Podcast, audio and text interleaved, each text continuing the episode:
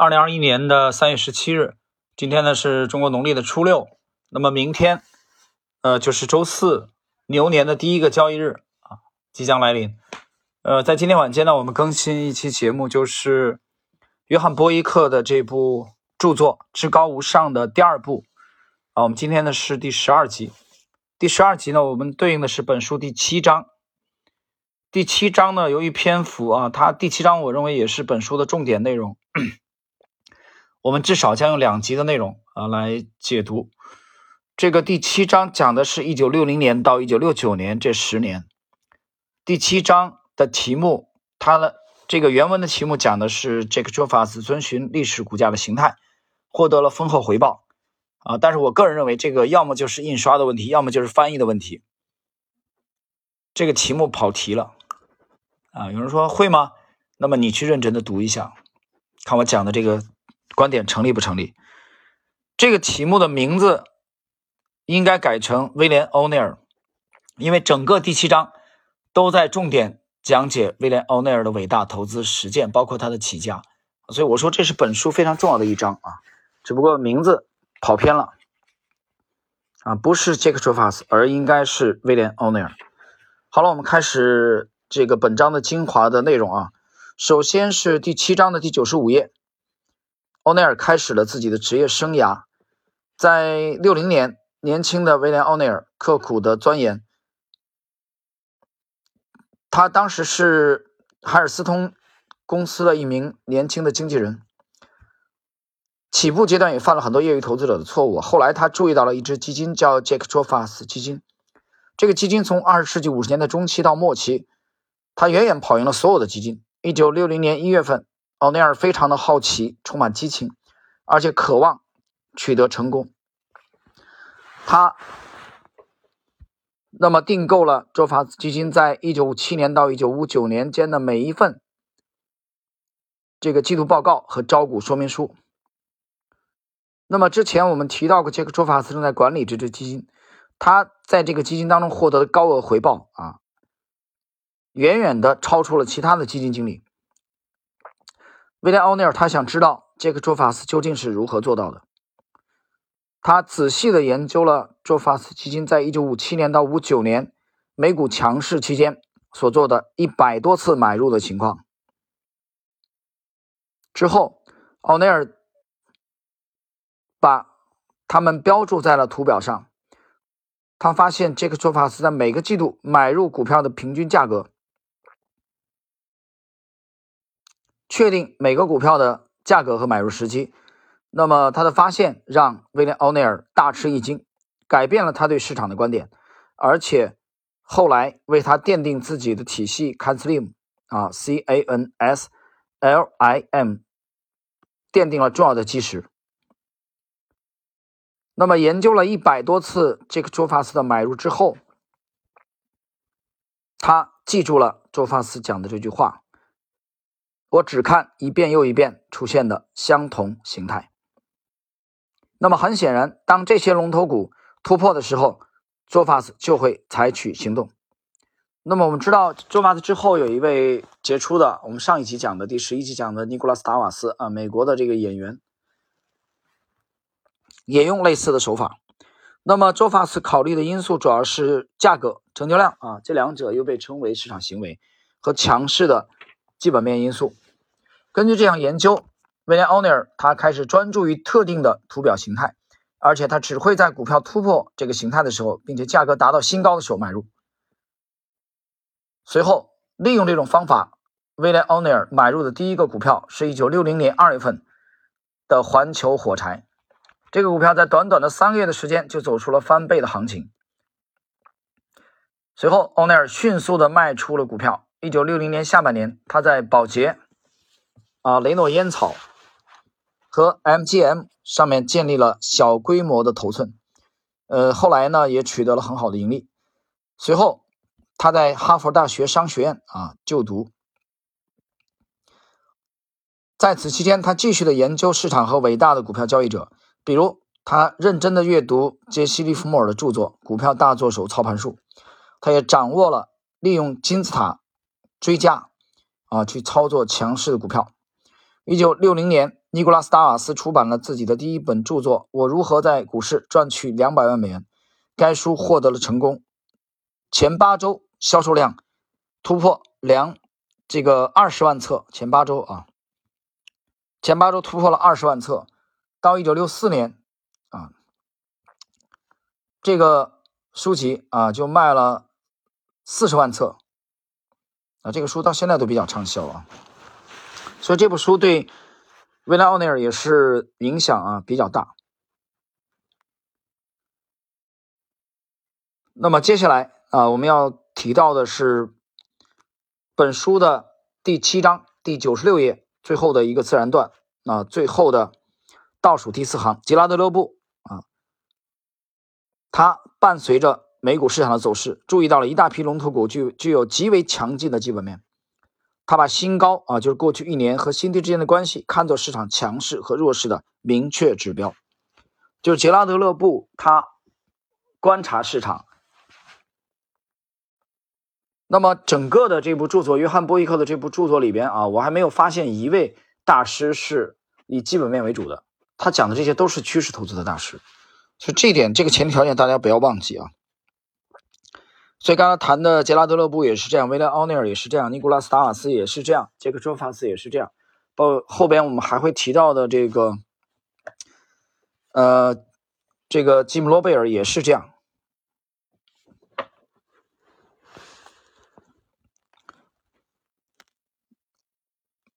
到一九六一年啊，本书的第七章的第九十八页的第一个自然段，一九六一年五月下旬。那么，上涨，美股上涨到七百一十四点，在不到七个月之内上涨了百分之二十六。伯纳德·巴鲁克，我们开篇提的第一位投资大师，当时已经九十一岁了。他认为这种狂热啊，这种狂热过火了，所以他在提醒人们要注意。那么最后再次证明他对市场的判断是正确的。未来奥尼尔看到了自己账户中产生的丰厚收益，他应用了自己发现的金字塔策略。在一九六一年早期啊，他买入了一个股票叫色登地，在二十多美元买入该股，但他犯了一个错误，因为色登地正常回调的时候，他被震出局，迅速的卖出了股票，他赚了两到三个点。事实证明他卖太早了，色登地股价上涨了百分之三百，它的两周内上涨了百分之二十，随后五周内飙涨了百分之一百，之后形成了一个典型的高。窄的旗形的形态啊，高窄的旗形形态，这个形态大家可以去参考一下，参考一下我之前讲的维莱奥尼尔的超级杯柄啊，那集内容非常的精彩。自此开始，十二个月之内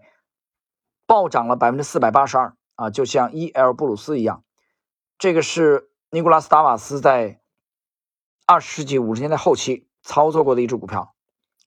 那么从这个股票当中，我们能看到杰西·利弗莫尔和杰克·卓法斯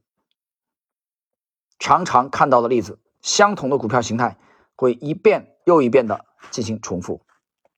啊，这一点我们刚才已经讲了，这是本书和本章的要点。接下来九十八页最后一个自然段，奥内尔早期所犯的另一个错误是他对整体市场的走势没有给予足够的重视。就是观察整个股市啊，而不是具体的单一的啊一到两只个股。那么你要对股市的大势进行观察啊，对这个具体的行业啊，比如说我们就以 A 股为例，比如说具体的这个行业的走势。那么比如说我们可以介入通达信的这个介入通达信的行业指数，通达信现在行业指数有五十六个啊，用概念主题来分的话，大概有三百多个。那我在实战实战当中呢，经常把这。五十六个行业指数和三百多个分类的主题指数，当做个股来看待，啊，这是一条思路。那么接下来第七章的第九十九页第一个自然段，那么奥尼尔发现最重要的是，首先研究市场的整体趋势，整体趋势。那么他实施的另一个重要的卖出规则是，当市场开始掉头下跌、大幅修正时，卖出股票锁定利润。因为他发现，当市场下跌时，即使最好的龙头股也会屈从于价格的大幅度下跌。举个例子啊，当市场大幅度调整的时候，实际上连中国 A 股的这个啊第一神股神牛贵州茅台也不例外。大家看看零八年的 A 股暴跌的时候，茅台这个股票也下跌幅度超过百分之五十。所以到底是择时还是不择时，这个两派的争论非常之大啊。那个不择时派认为，呃，如果你每个择时都踩得对的话，那全世界的利润都被你赚走了。但是择时派呢，就觉得不择时的效率太低。那我们到现在为止，模型的这个特点，我们是倾向于是少择时。有人说你这是中庸之道嘛？各打八十大板嘛？呃，如果说早期我们倾向于这个各打八十大板的话，实际上在今年的九月份，我讲我们做了一个反省啊。啊，你理解为反省也好，理解为修正也好，我们反省或者修正的结果是什么呢？结果是我们选择少择时。那如果在两者的天平上啊，左边是价投，传统的价投不择时，只择股不择时，死死抱住；在天平的右侧是趋势投资，在两者当中啊找平衡点的话，我这里可以讲一句话：我们今年九月份之后的变化啊，非常的明显。也可以说非常之大，就是我们的风格是少择时，我们还是择时，但是压缩大大压缩择时的频率，就是在天平的原来如果说我们这个努力的保持在百分之五十左右啊，距两者等距的啊天这个这个这个平衡木的中央的位置的话啊，距左边百分之五十，距右边百分之五十的话，那我们现在的风格这次修正以后的话，我觉得至少。至少我们向左侧啊价头的这个方向修正了百分之二十以上，就是我们距离价头的这种风格更近了，而不是更远了。听清楚了吗？